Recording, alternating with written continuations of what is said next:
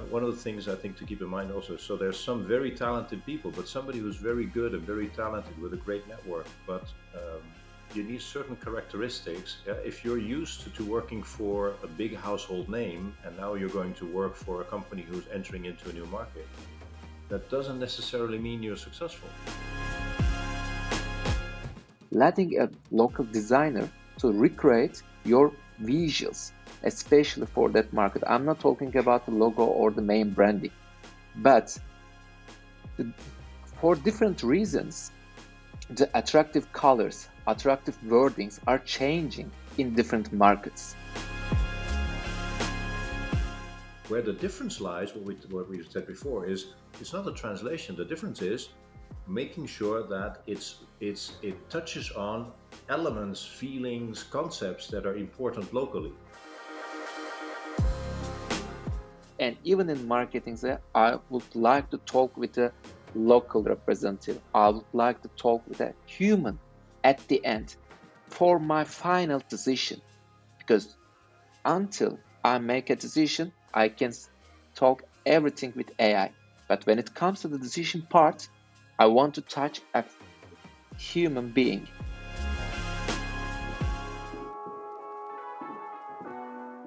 Hello and welcome to the first business roundtable at Meet a CEO. I'm your host, Pascal Lehnert, and I brought you two very, very special guests here together to discuss the specific topic of glocalization intensively. So, the first guest that is joining the roundtable is Seçkin. Seçkin is yeah, the CEO of Unusual Enterprise. That's an agency that provides growth marketing in multiple companies. He can be accounted as an expert when it comes to expanding companies into foreign markets, and he gives us many, many insights, for example, how to act in those markets. The other guest who's joining the roundtable is Michael. Michael is the CCO at QuandaGo, and QuandaGo is a software that offers customer experience automation. As QuandaGo is expanding into foreign markets, Michael describes many points that he's going through, to which Seçkin also offers his input from his perspective. So, since both of yeah, these have various backgrounds, this is a very interesting back and forth discussion where there are many learnings when it comes to expanding in those foreign markets.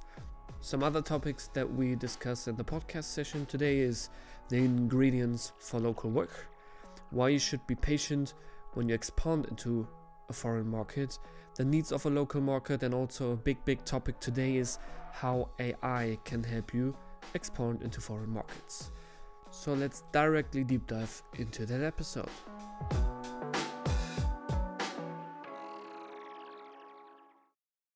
Hello and welcome to the show.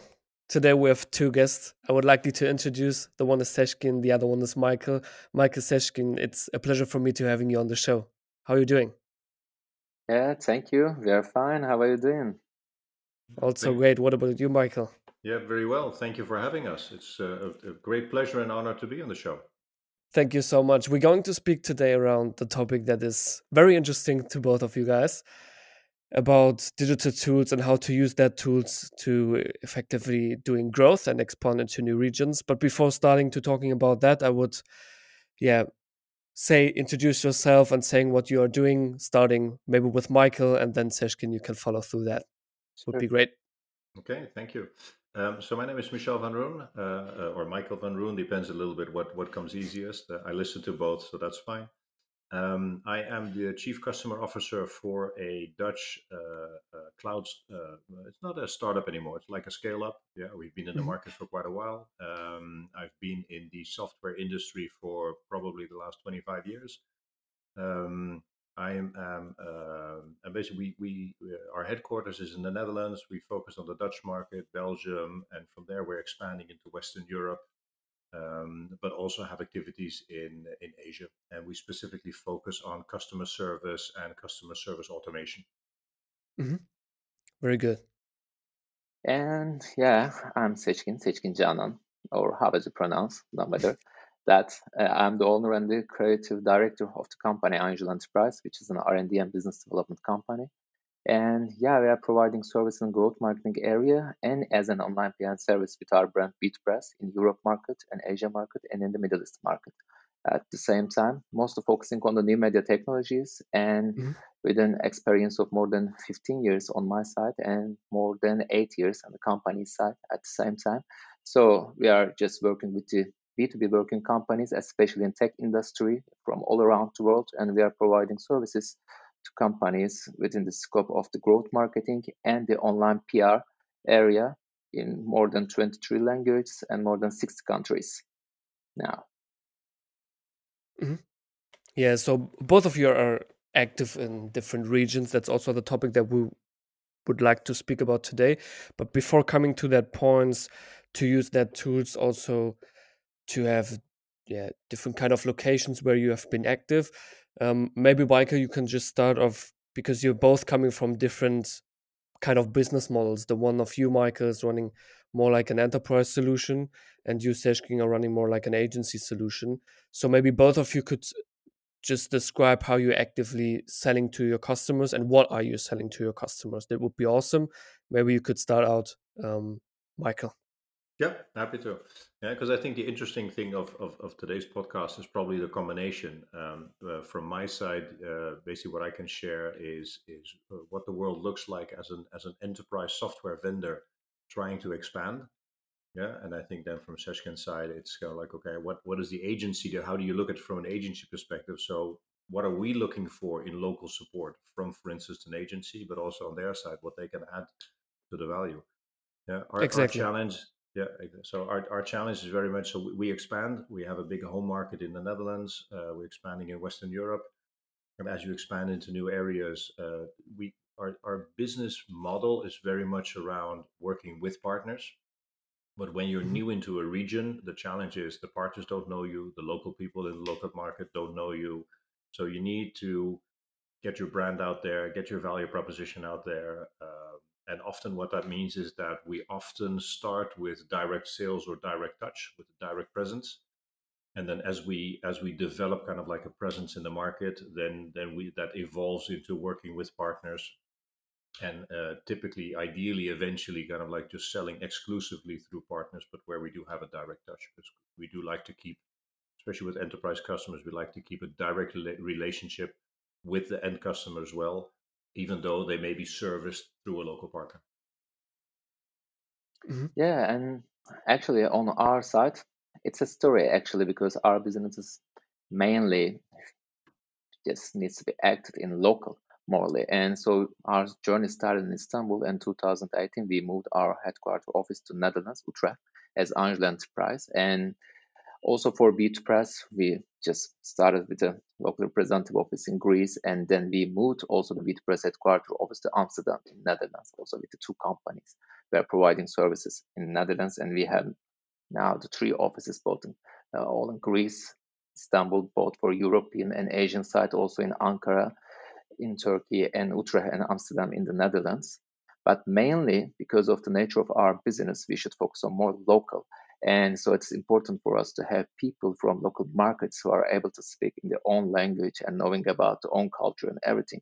Because, yeah, as I told, that online PR services and the growth marketing services, maybe people can see that it's a global services and practicing the digital marketing stuff for growth marketing it's enough, but it is not actually, even if you are acting like a global company in digital marketing area should speak the local language you should know the local culture and everything.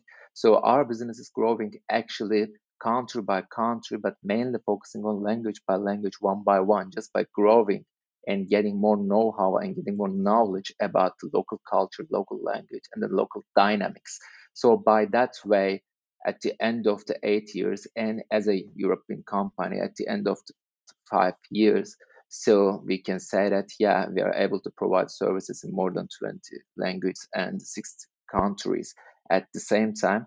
So the business, business dynamics is changing. But yeah, our focus is on most tech industry because mm-hmm. when you say that growth marketing, it's always changing that if you are providing services for end user or the companies or the, any other business, but the main focus point is the target audience. So our focus point is the B2B companies and the tech industry because you should know about the product then you represent and you should know about the industry that you are trying to play a role as a representative or as a medium in that stuff. And so our know-how is becoming our business in this story and day by day it's growing.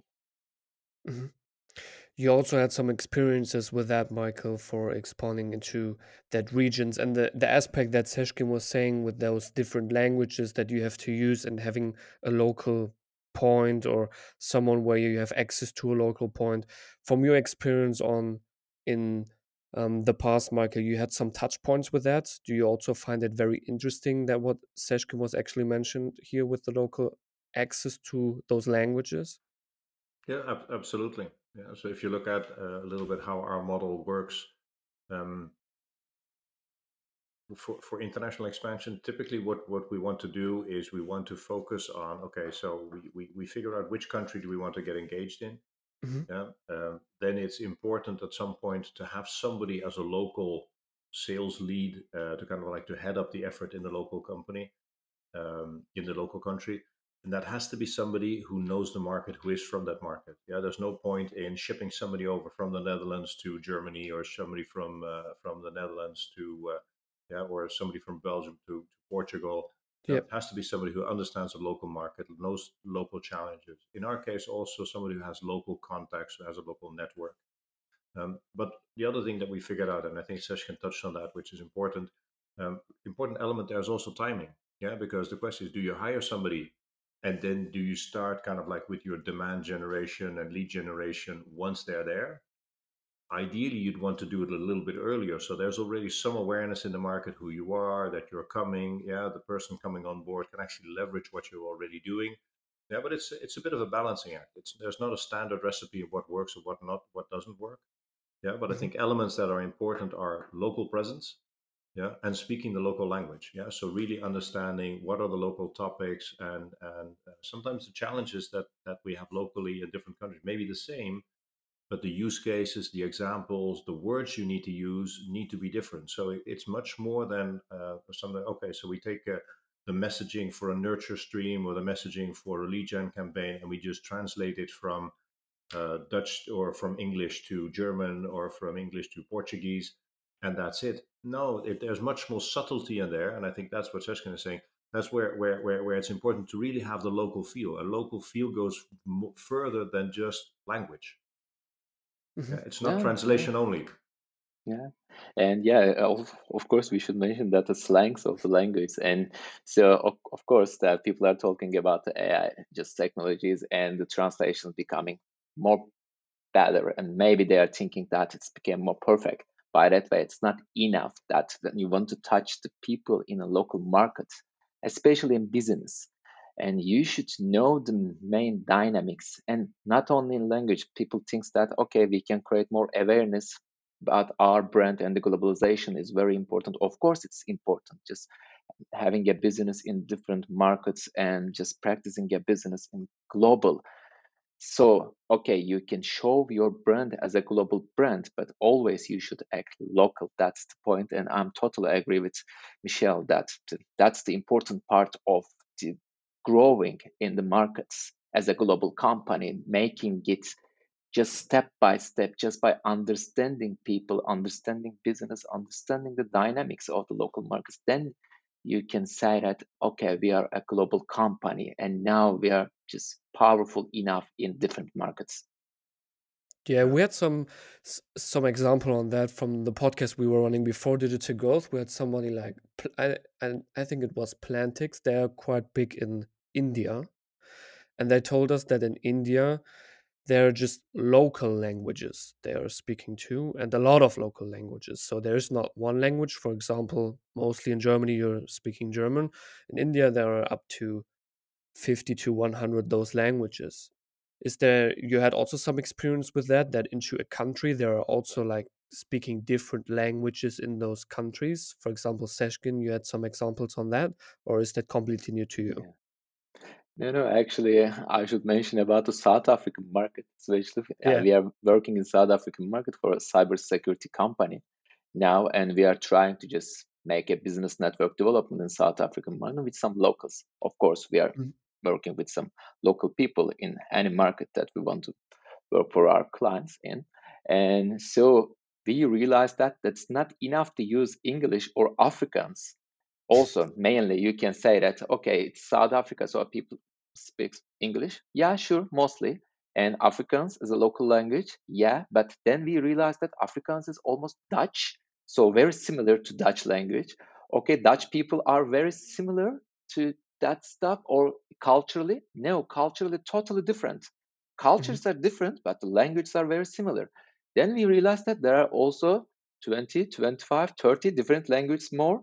So the different societies, different cultures, and the British area, and the, they are calling that the Dutch area and the other areas. So when you want to make something in growth marketing area in South African market, okay, you can publish something digitally in that market in English or Afrikaans, mainly you can make it.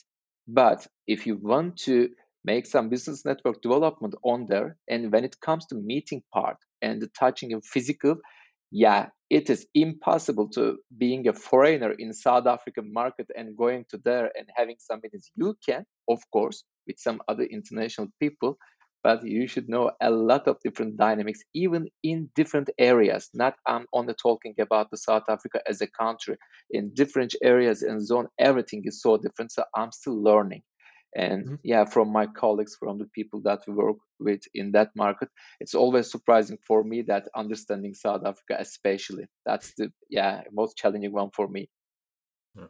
Maybe maybe just to to add to that, um, that- obviously that's that that's true. I think it does make a difference whether you're in a B two C type market or you're in a B two B type market. I think that's a, that's a distinction in our experience that makes a difference. So we're in the B two B market, which means you're typically speaking to uh, uh, business managers, uh, people at a certain level within the organization, and that means that y- that you fortunately you know you, you can you can kind of like move one level up so you don't have to get into all the specific individual languages so you can stay so like south africa for us.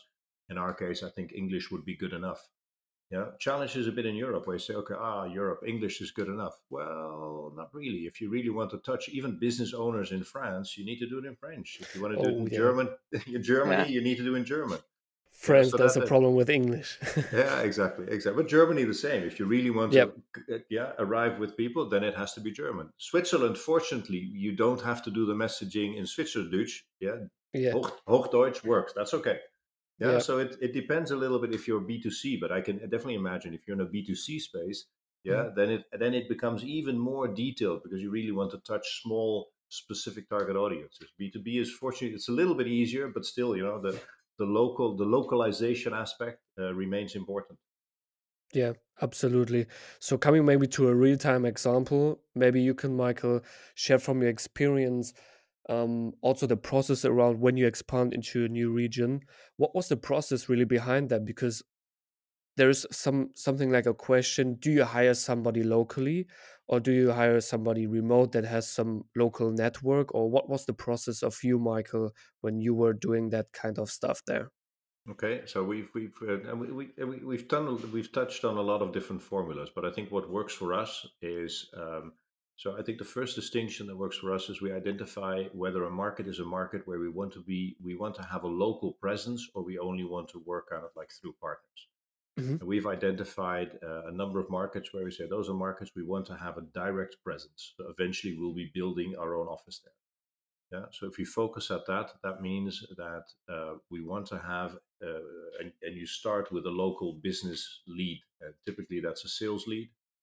Uh, in RX space, my experience is that, uh, and it depends a bit on the market. So in France, for instance, we would start with a sales lead as well as with a technical sales lead because I need Mhm. to have the people on both sides to be in to interface with the audience in local language. Um, Portugal, for instance, English is better better, uh, so wider supported. So there, I would always start with a with a local sales lead. Mhm. Yeah, but I could have the pre-sale support, so the technical support coming could come in from outside. So that makes it a little bit easier. Um, Mhm. For same, for instance, Nordics. Yeah, average knowledge of the of the of the English language in the Nordics is good. So I would still start with a with a local sales lead, but I could have the technical support come in from outside. So that means that the initial team we would put in would be smaller in those countries where you can actually you can provide more support with with English language.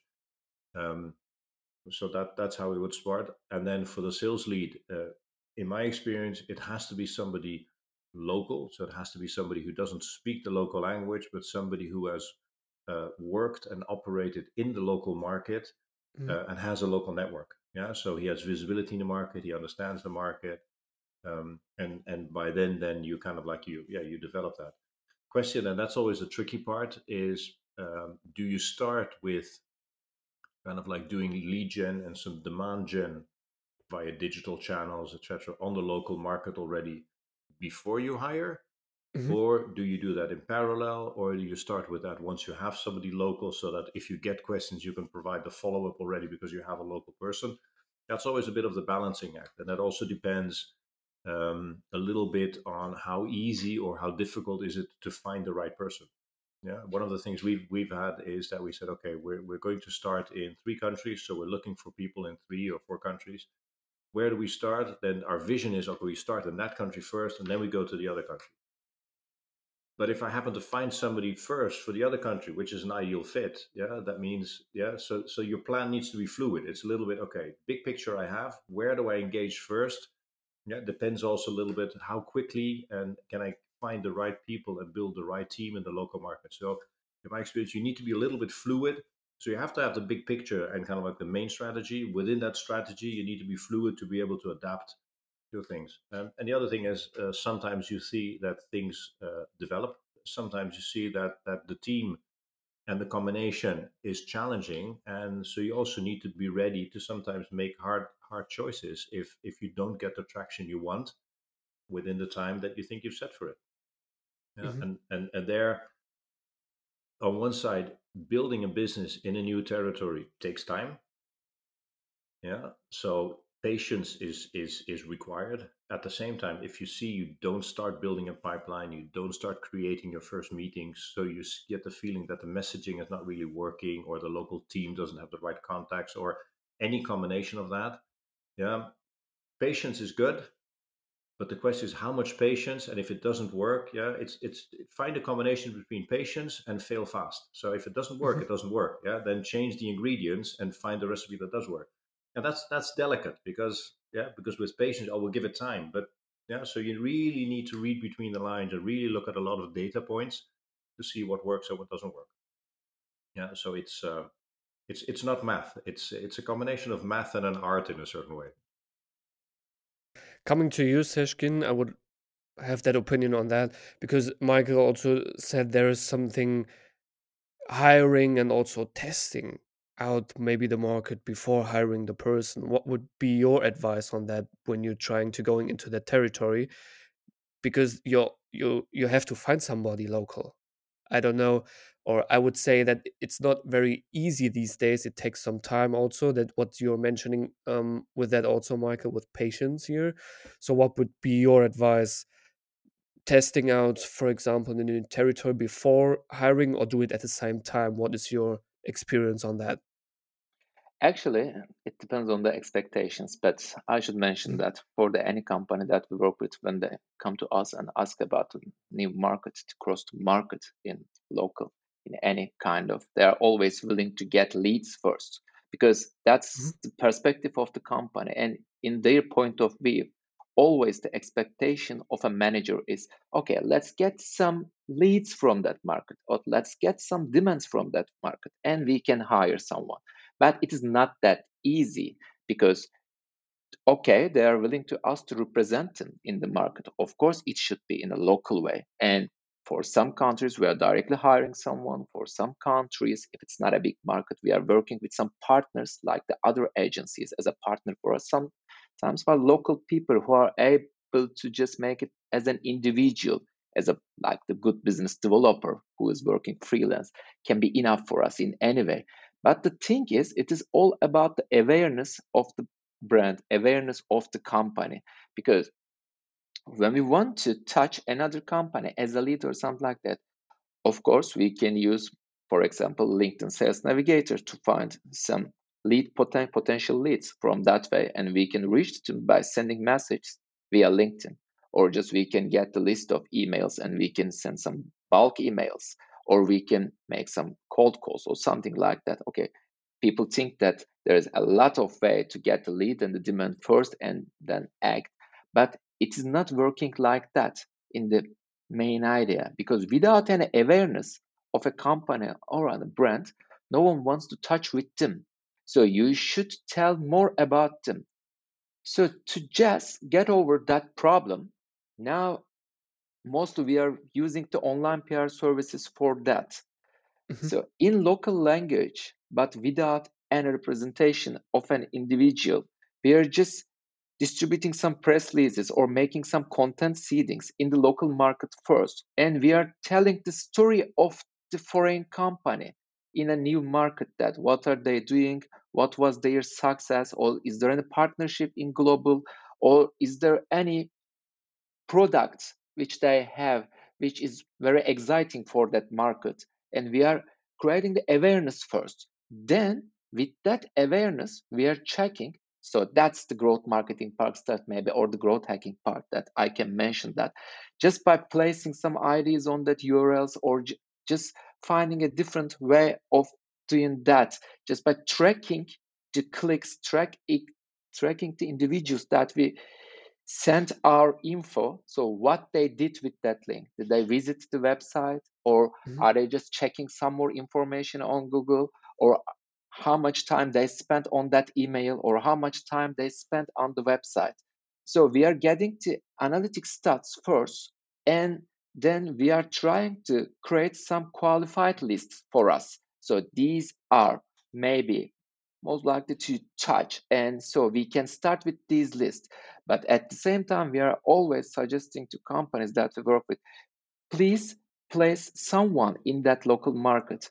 If you are not able to hire someone local, please send someone to be in the meetings or to represent you physically because it is important before you understand everything. So, just as Michel told that, there is no recipe which is working for all markets. It depends, but the focus point, the main point is the creating the awareness. You can make it just by talking with different leads directly. You can use some digital marketing ways. You can use online PRs. It depends. It depends on the media in that local market. It depends on the demand on that local market. So depends on the culture. But in any way, you should create the awareness first. They should know about some small stuff about your company and about your brand or product. Without any information, you are no one for all of the people in that market. That's the yeah. point, in my point of view. Yeah, I fully agree. Mm-hmm. Maybe if I can, if I can add to that, Sure. Um, three three things kind of like jump to mind, which which I think are, are interesting to to to to uh, to mention probably and keep in mind. One is in the local market. One of the things that you you, you asked and, and I didn't mention. One of the things that's worked well for us when engaging locally and really building a presence is doing small local events. Yeah, go out there, go go see your potential customers. Yeah, mm-hmm. so so be exactly. there, be present. Yeah, so you're there. You're tangible. You're you're you're yeah. They can touch you. They can talk to you, and uh, yeah, like you walk into a room, you see somebody for the first time. Yeah, within probably within five seconds, you know, okay, does this give a good vibe or not? And and for for because you're a new company, you're a new solution, you're new in the market, so they need to they need to get confidence. Yeah, everybody's on on PowerPoint. Everybody looks good. Yeah, the question is, how are you in the delivery? So that that's worked well for us. Um, but that also has its uh, effect on who are you going to hire for a local market. Yeah, one of the things I think to keep in mind also. So there's some very talented people, but somebody who's very good and very talented with a great network. But um, you need certain characteristics. Yeah? If you're used to, to working for a big household name, and now you're going to work for a company who's entering into a new market, that doesn't necessarily mean you're successful because some people yeah making the transition from being working for a company if i just call the ceo of any organization and they will give me a meeting that's a different type yeah whereas now i need to call i need to get past the secretary i need to explain who i am get a meeting yeah, it requires a different mentality and a different stamina and a different different type of person. So that's something to keep in mind when selecting the person. Yeah, somebody who's very successful in a big known company doesn't mean that they will be successful in a smaller company, even though the the product and the service may be great. Yeah, it's a it's really kind of like a business development thing, which is important. And the last thing that jumped to mind, which which I think companies need to keep in mind as well, especially in in in, in, in like in our space, the software space, is that what we touched on with the messaging that can change from country to country, you need to be local. In certain aspects, that also applies to functionality. So, a product that we've launched successfully in certain markets, if we go to another market, there may be specific small requirements that are slightly different, functionality that they are used to add. Yeah, so you also need to be ready from the initial customer interactions to be able to adapt the product where necessary to actually fit the local markets. Yeah, sometimes it's small things, and it goes further than just localization in the sense that the user interface needs to be German or French or Spanish or whatever. You know, it goes into specific functionality that they're used to using in certain markets, which they don't use in other markets. And sometimes you're not aware of that until you interact with with potential prospects.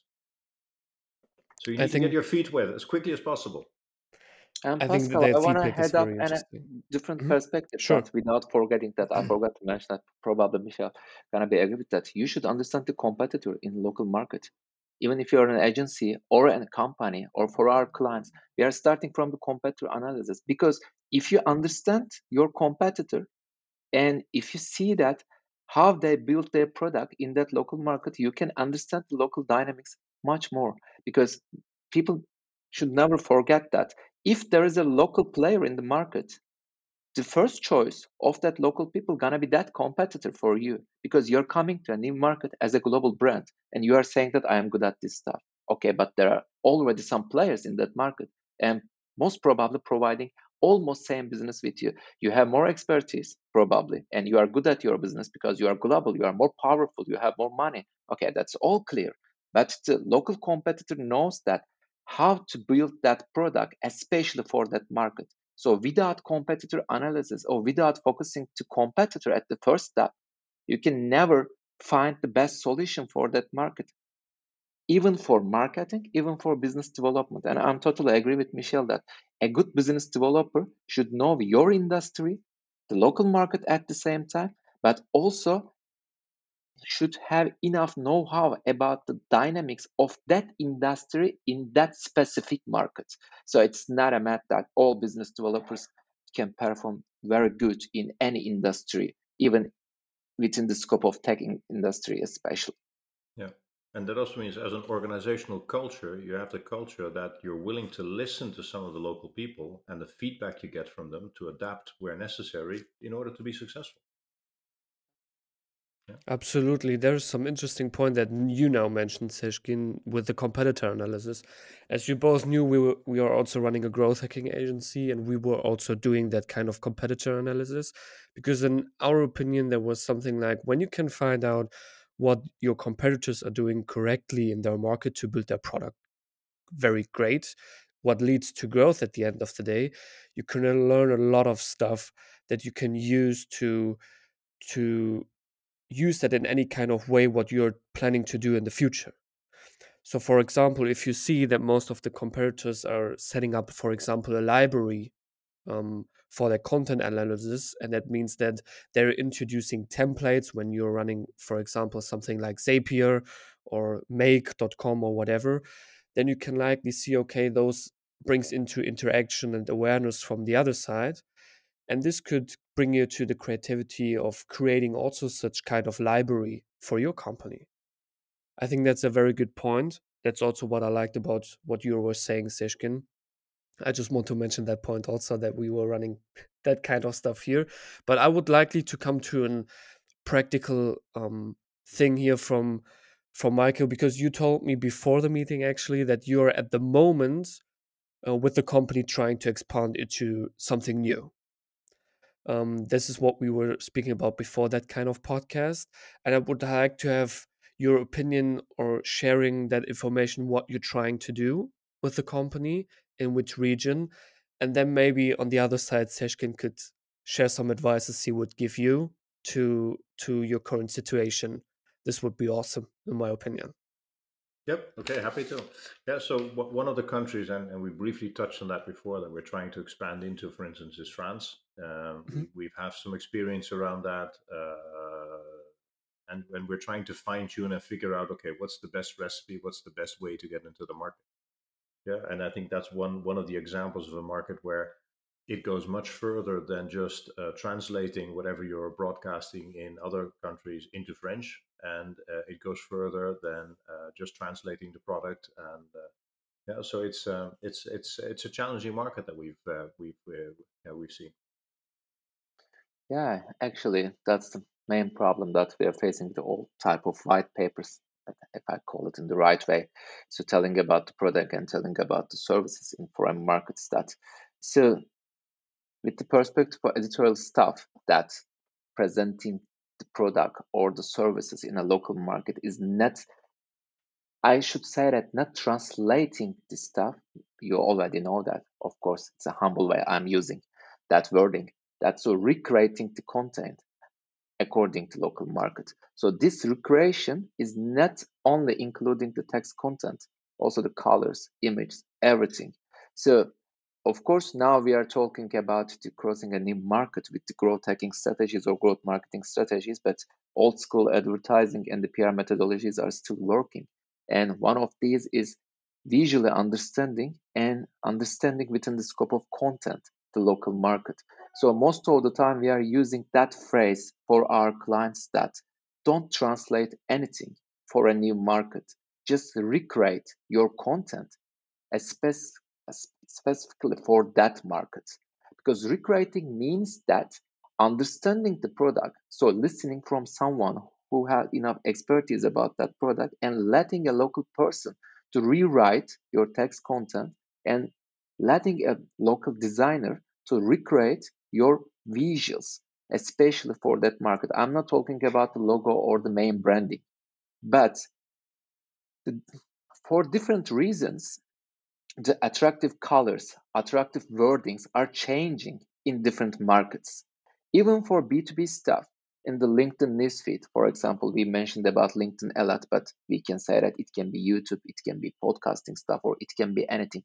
Some words, when you hear it or when you're reading, working better with the advertising perspective. And some colors, according to people of that local market, working in a different way we are understanding the colors because of our local experiences in different ways. We are understanding the text in different ways. We are understanding the sounds in different ways. So, for the first step, if you are so new in a market, you should find a way to take the attention of that local people to your product and services, even their managers or company owners or the end users of a software. It doesn't matter but you should take their attention to your service and products. And so I use a word always that for the stuff, the slangs of growth marketing. I'm calling it with that way. So finding the slangs of that local market in marketing area always the best way to first touch. Then after you took their attention to your service product or website, yeah, you can tell more to them. And if they think that you're understanding them or just you are caring about that local market just by investing with your content and visuals and everything for being in that market as a local player. So they're just getting their awareness growing and the best presence as just being building by that way in my approach. I think the best way. Yeah. Yeah agreed I think that uh, I think that that localization is, is is important also in our experience. Yeah, and I think the other thing that also helps, especially if you if you come from other markets where you have been successful, um, what works is really have a good view on what are uh, what's it, what what are target accounts, what are industries, what are verticals where you know you can be successful, yeah, so do the research. Yeah, make sure you understand. Okay, which which companies in that new market fit that profile. Yeah, use things like Sales Navigator, build a database. Yeah, understand who is my buying persona. Yeah, do some research. Okay, the message that we use here is one. Do those same buying persona do they respond in the same way to the same message? Is their challenge slightly different? Yeah so things around that that that yeah that that's crucially important also to build a campaign. Yeah and and and leverage your strengths. But keep an eye on local competition because local competition may have a position in the market which is similar to your position in the other market. So you may need to ad- adapt and you may need to push on different uh, touch points yeah. So, for instance, if you're in, in your home market and if your your point of strength is the fact that you're local, now you're going to a new market. You know, your point of strength as being local is less valuable because there is already somebody else who's more local than you. So you need to find another way to express to, to express your strength and how you're different for that market. Yeah. So those are small things to keep into account and to make sure that you. Uh, yeah, you can you can you can identify yourself as being attractive for the for the local audience and the buying personas. Yeah, exactly. And most of the time we are using the trend analysis, especially for Google Trend analysis, on the Google Trend analysis. mainly when we go on a new market, especially for our tech clients, we are checking for what people search for in that market, especially in that area. We are checking for the search. Which questions are they asking in that scope? So it can be a cybersecurity industry, it can be a software as a service product, it can be different stuff. But understanding the questions always help us to understand the local market and the offering the best solution. Because most of the time, just the local players mostly focusing on their own experience, but maybe they are not listening enough to their target audience from their perspective. And as a new brand in a new market, you cannot say that I can get all the questions and I can understand everything in the best way. But the Google is helping us on that stuff. Any type of search engine, the Google is the most popular one, but the, any type of search engines can be. So making some trend analysis on the search engines, helping you to understand what kind of questions people are asking and by using some tools like SEMrush and any others. So the what kind of ad, ads working in that local market and what kind of search phrases people are using in that industry or in that service in those markets. So when you start to understand the questions, you can find the, what kind of answers people are not able to get from the local competitors.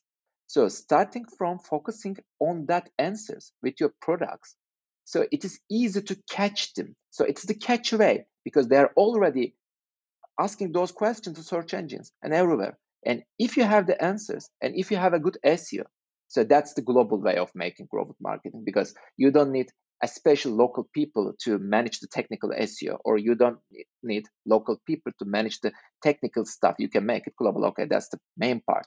And so with a better SEO performances and with the best content and recreated content, of course, in local language, but offering the best answers for the most frequent questions, just making you more visible with your website or as an application, maybe in the stores and everywhere. So, mainly we are focusing on the questions to understand the local market's needs. But I don't know, in your experience, what did you experience on your side to understand the local market about the service needs or product needs?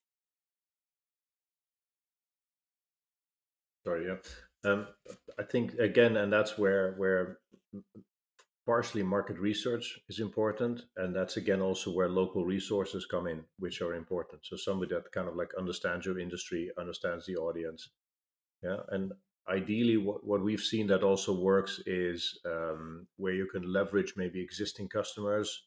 Um, who also have a branch in the country you want to expand into, yeah, because that then gives you kind of like an, an inside track already with an initial customer gives you the opportunity to understand local customs local language local challenges challenges in localization and uh, and often then you can you can build from there. So there where you can create something like that that's uh, that that's always a good a good entry into the market and gives you a good feel for uh, for local uh, local requirements.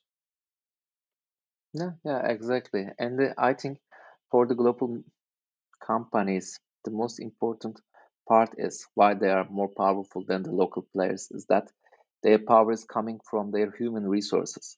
And some people in your marketing team or IT team or in your business development teams that who have more experience in global market and who are able to just perform more technical successful tools to make your company's services more visible on the internet, just making you more powerful.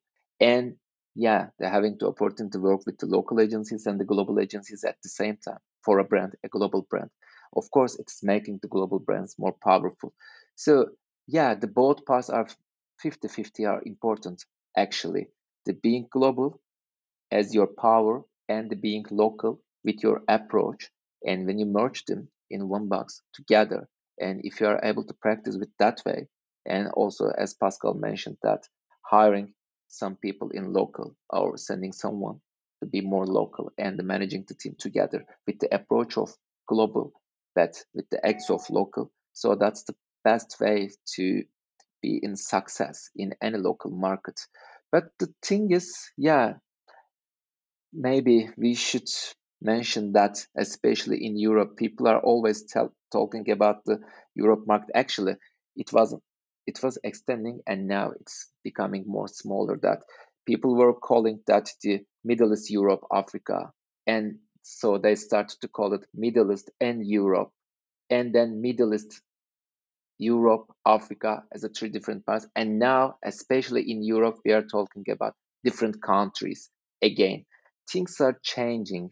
Most probably, the zeitgeist is changing, and so I think not anymore we can call the zones that as a bigger part of the unions. And so it's becoming more local and local. And so it is changing the marketing practices as far as I see, especially in the last three years. And most probably you are experiencing same stuff. Actually, your example for France was very important for the people who are listening to this podcast is for example an asian brand or an us brand thinks that okay let's be in europe market. No there is no one europe market. It depends. You cannot say the or you cannot talk about the europe as a one zone or one country or one region. There are different cultures and it is not that different as easiest way. It's slightly different than the each other not only with their parts each country each culture are totally different from each other. Just they know how to live in peace in an area in a region as a european union. But if it comes to business yeah there are different countries and you cannot say that okay i can be in europe market just representing myself in one country and then i can manage all europe from one source at the same time. Now i think it's not possible anymore yeah and, and i would even question if it if it was ever possible yeah but that's a, that's a different thing and uh, but but i think one of the things you touch on and also now at the end also is is which i think is interesting is um, so you have global competitors, yeah, and they typically they come from Asia or they would come from the US. Uh, typically, they're fueled by the fact that they have a big local market, which gives them a lot of um, uh, momentum. Yeah, so financially, it, the bigger your local market is, and the stronger your position on your local market. But if that market's very big, yeah, that gives you a lot of financial momentum to kind of like facilitate international expansion. Yeah, so that's why what you see, for instance, in the software is that a lot of the internet, the real global brands, typically they would come either from India, from from there, or they would come from the US, because they're fueled by larger local markets. Yeah, whereas for European organizations that want to expand international, that's much more challenging because your local market is relatively smaller, and as Seçkin said, the European market by definition is fragmented. Yeah, it's not something that and and if you talk in detail to somebody in the US, they will also say yes, but doing business in California is very different than in Texas and very different than in New York, for sure. But there's a lot more, let's say, commonalities there than there are in Europe. Yeah. At the same time, I think if I look at ourselves as a European brand and a European vendor, I think in the current climate, I think that's giving us um, somewhat of an advantage. Uh, GDPR helps with that. So, where's data? How is data managed? So, the fact that you're European and you're uh, open and, and you understand these local challenges here, yeah, make that you're closer makes that you're closer to the local markets, and you can easily or better adapt to uh, to some of those local requirements. Yeah, you're you're more aware to it. You're more sensitive to them than maybe some others are. And uh, so I think in the end that, that that definitely works for European vendors trying to be successful in the European market. Exactly. Absolutely, absolutely. I will coming to one question that in my mind is very interesting because AI is a crazy thing at the moment, and also as you mentioned, Seçkin, the messaging, the colors, there are different regions, the the human beings are different in Germany, for example, than in France. What do you both think about using AI? I don't mean that, for example, that AI is changing the way and you do not need to hire local people. But for example, using the messaging, for example, by ChatGTP, um, that can help you potentially to expand to that region by changing the way of the local messaging. Um, you have some experience with that because this is completely a little bit more new because ChatGTP is a is a high thing at the moment, but it's also a digital tool, and AI AI is coming more and more do you both think that this could have a potential high influence on that kind of stuff that we were talking about in the past hour? Yeah, actually, the artificial intelligence, maybe we can say that still the period of machine learning. So it depends how you describe the artificial intelligence in today's world. Mm-hmm. And so you can say that, okay, the machine is able to learn from the message on the internet by itself anymore. And you can teach the machine and you can create and recreate and recreate because we should never forget that. It's the recreation of the databases just making an AI perfect. And so you know the shows that from the Google events that the AI is responding to you on the phone with a very clear wording and slangs and some stuff that yeah all those were impressive. But still it's a way of machine learning. And so if it's if something is not in the sql so a machine knows nothing it can recreate a content by itself just by creating the crosses between different lines on that databases so not a direct recreation but reorganization of some information on that databases. And so it is not commenting on something. It is just trying to find the answer of a question just by checking more than one lines at the same time. Okay, mm-hmm. it's working well. But for example, for translation part, if you are able to just teach the system just with local slangs, of course you can. But if it comes to perception, just like colors and visuals and the emotions. So the AI is not able to perform well enough yet, mm-hmm. but it will be because you are teaching the AI and the information is growing on the internet. So it can work. For example, for today's AI, you can write to any AI search box or input box that translate this content for me. Most probably ChatGPT is gonna translate it better than the Google Translate because it has more information about slangs until mm-hmm. 2021. But in 2022, if you have a just new political issue, or if you have more immigration to that local country or your country, and if the language is changing on that scope, or if the culture is changing, and it's changing year by year, maybe we are not able to feel it directly, but it's changing because we are living inside it. So it's becoming very normal for us, but it's changing because people are changing. So the AI can perform very well for marketing area, for text content, maybe for some automations and many different stuff, but never for now, just for now. It can never do a meeting for you with the best dynamics instead of you, but it's gonna be we still have a lot of time for that. And maybe the way of learning of AI should change. It still can be the machine learning, but we need more algorithms to take the information for AI without any human touch. But also it depends. So there are the conspiracy theories that if we make it like that way, what is waiting for us? Yeah, we should ask Elon Musk for that. He Yeah, we the never know. theories. We Yeah. never know. Maybe sometimes the AI is sitting into the local meeting with us. So maybe how this could potentially improve that kind of algorithm, what you're talking about. But um, just as a quick opinion on that, Michael, what do you think about that? Did you had, did you also, for example, use that kind of ChatGTP or other AI solutions for doing some tests with it? Yeah, so so in our case, AI is very close to what we do and, and is actually an integral part of, of software that we offer. And um, a lot of the way we, we use it, especially like in a customer service type environment, what you try and do is uh, so organizations, uh, uh, operators at organizations, they deal with customers for different questions. Um, but if you look at that in detail, then what you see is okay, which are questions from customers that are relatively straightforward and don't actually need the, the, the operator, the agent for that. So somebody wants to change an address, somebody wants information on something. So there's things in there that you can easily automate, which makes that the customer can actually get access to that information on a 24/7 basis. Yeah, so it adds value for the customer. But that frees up the agent on the other side. So that allows you to those interactions. Let, let's take an example for a bank today. So banks today, how often do you see a customer? relatively little.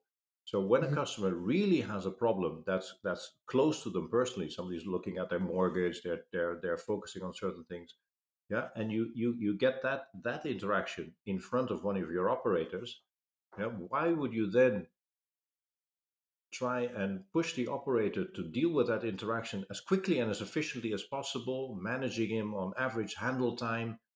Don't.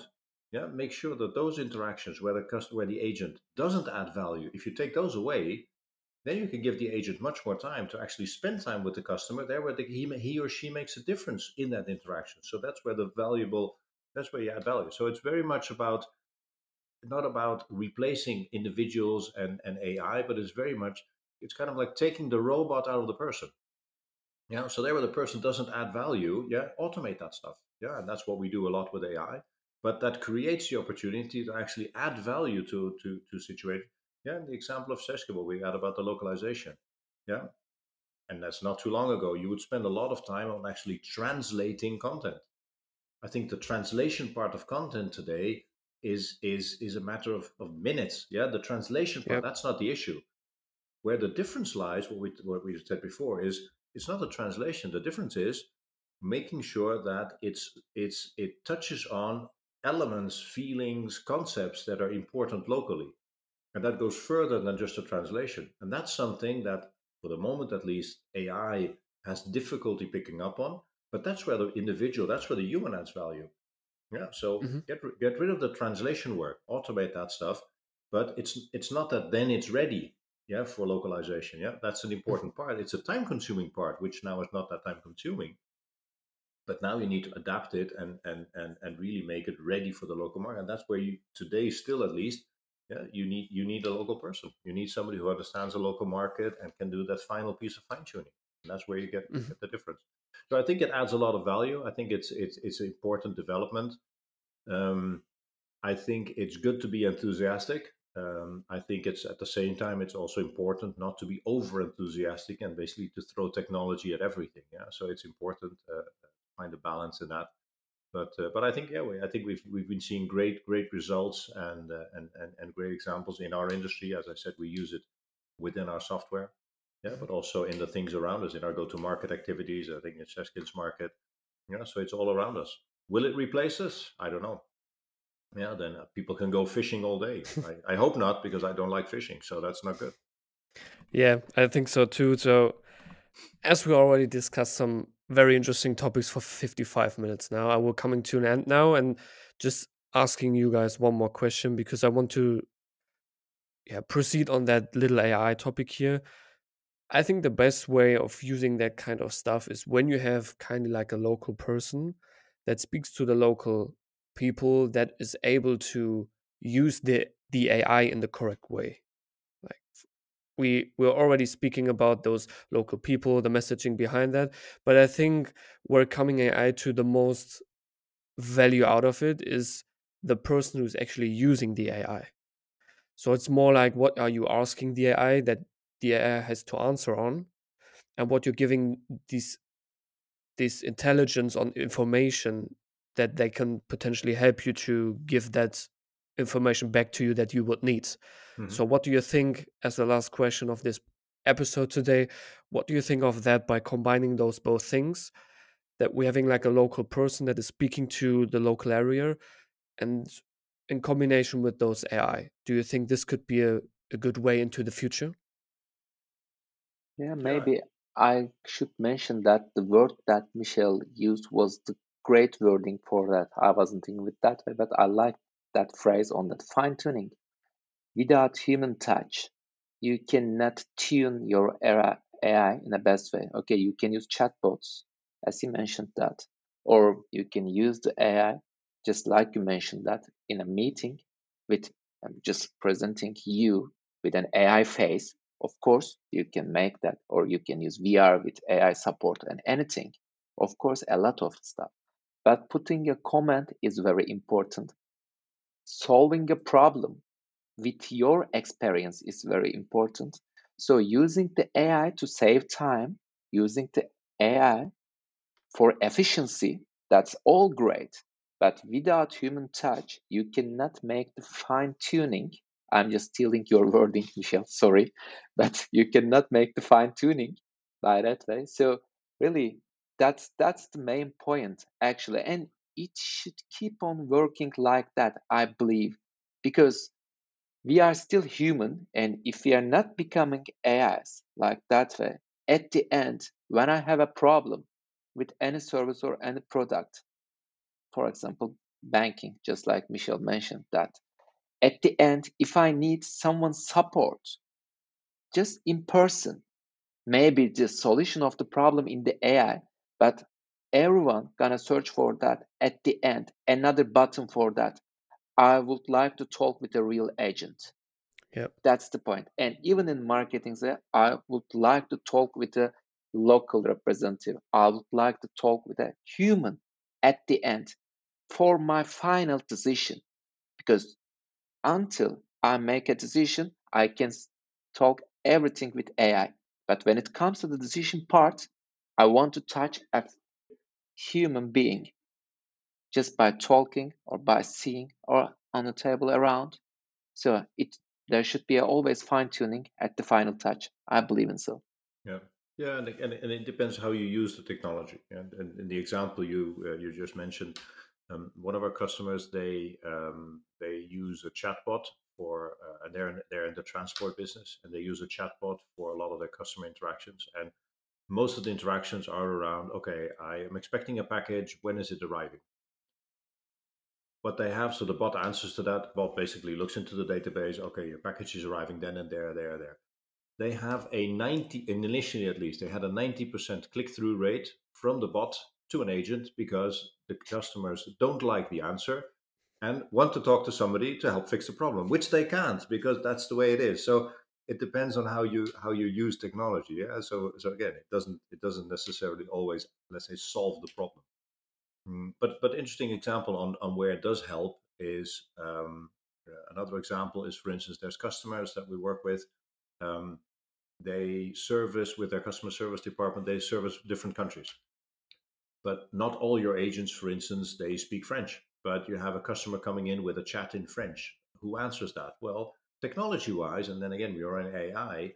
Yeah, it's very easy to show the agent the answer, the question in French, and in the screen next to it, so on this, I have a split screen. At the same time, if the agent's actually good in German, show the translation in German of the question of the customer. The agent answers the chat in German, the AI translates the German to, to French again, and the, and and the customer gets the answer in French. Yeah, mm-hmm. so that helps you with a lot more flexibility. It helps you into your internationalization. Amazing. Yeah. Is it perfect? No, it's not perfect. Yeah. Another example, which is similar. Yeah, I have a, a, a customer.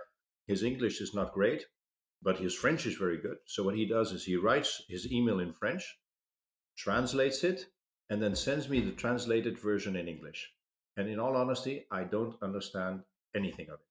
So it's better for him to send it to me in French. I will translate it into English because with my understanding of French and there where things get a little bit rough, and if then I do the translation. So I have both the original French version and the translated English version. I understand what he means. Yeah. So again, technology helps, but it's not the. It doesn't. It's not kind of like this. This. This. Mac. This. This kind of like magic band aid that will fix everything. Yeah. But it definitely helps, and it definitely helps, as we touched on before, in in internationalization. It makes things easier. Before, if I think about the num the money and the time we spent on just to get things translated, amazing yeah and if then you have to look back it's uh, yeah yeah yeah we've maybe, come a long way absolutely maybe somebody should think about running a software that is translating all your emails that you can write in just your your language and it's translating to the one that is getting the email this would be awesome yeah i don't know but, if but, you ever thought keep, about that yeah no exactly but keeping the subtlety and that's important keeping the subtlety of what you're trying to do and if you write something for instance in or it's in german sometimes there can be very subtle things in there, but often in the translation it gets lost. Yep. Uh, and and technically it's still correct, but the essence of what you were trying to communicate is not in the message anymore. And it's that subtlety that's that's tricky. Yeah, absolutely. And I there there I don't think we're there yet. Yeah, and I think that's also a good ending point here. Thank you so much. You both of you delivered very high value content to that podcast episode. Thank you so much, Michael. Thank you so much, Seçkin, for joining yeah, the podcast. It was a pleasure for me. I hope you had fun. Um, I would likely to give you both of you the last words. When you want to know everything around Seçkin and Michael, you find all those links into the show notes, and we will link them down. Um, yeah, I would say thank you for hearing to the episode. Um, I give you both the last words, and I will click out here. Thank you for listening. Best. Pascal. Okay. Well, thank you very much. Yeah, from my side, it was lovely to uh, to uh, yeah to participate. It was uh, was great. Very nice also to be on the show with you uh, together with you, Seçkin. Really enjoyed it. And uh, yeah, anybody that has any questions, anything that I can be of value to, yeah, please feel free to reach out. And uh, happy to help and assist wherever I can. But thank you for having me, Pascal. Yeah, thank you for having us, Pascal. And it was a pleasure for me to share this one hour together with you both. And really, fun and it was great experience for me actually. And thanks for everyone who is listening to us.